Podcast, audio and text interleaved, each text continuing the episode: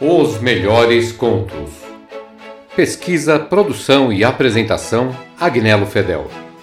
Toda semana um novo conto e informações sobre o seu autor.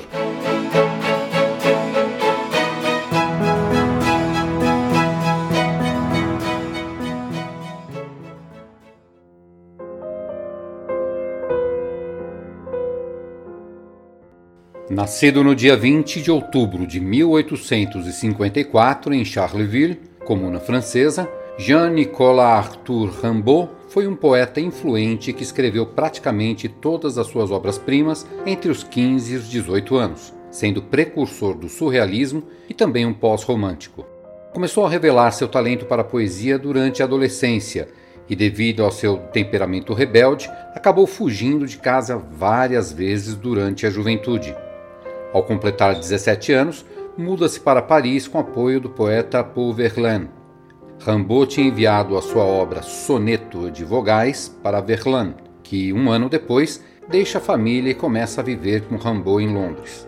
A relação de amor e ódio entre os dois chega ao fim quando Rimbaud é ferido por Verlaine com uma bala no pulso. Rimbaud talvez tenha sido um dos primeiros poetas a viver a sua própria poesia.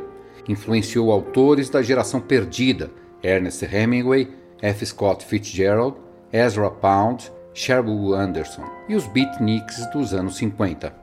Entre suas principais obras estão Uma Estação no Inferno, de 1873, e Iluminações, de 1886.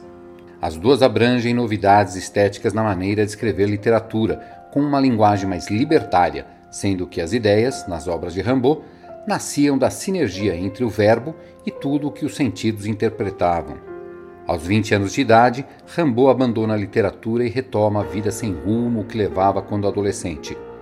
Começa a trabalhar com comércio de café na Etiópia, chega a fazer parte do exército das colônias holandesas e faz tráfico de armas em Ogaden. Sua caminhada termina quando tem a perna amputada devido a um câncer no joelho. Após este episódio, morre no dia 10 de novembro de 1891 em Marsella, após anos de agonia. De Arthur Rimbaud, um conto.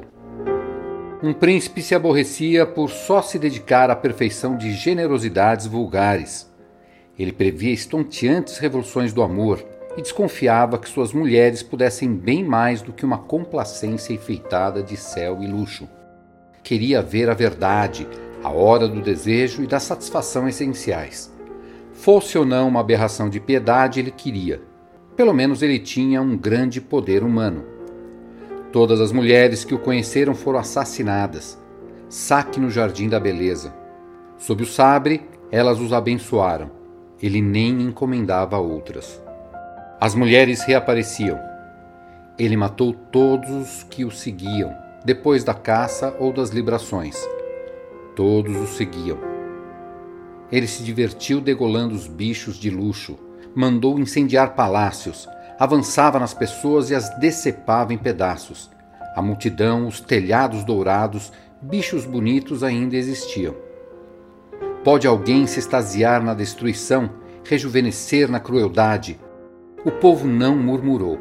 Ninguém se ofendeu ao concurso de suas vistas. Uma noite ele cavalgava confiante.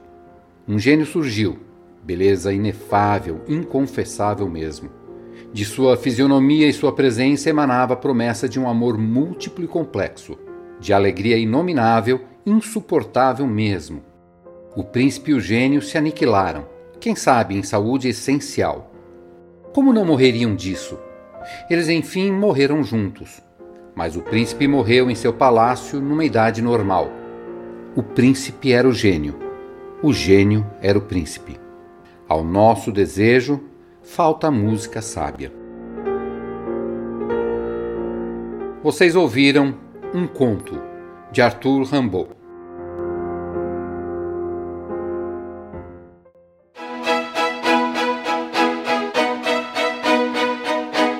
Os melhores contos. Pesquisa, produção e apresentação: Agnello Fedel. Toda semana um novo conto e informações sobre o seu autor.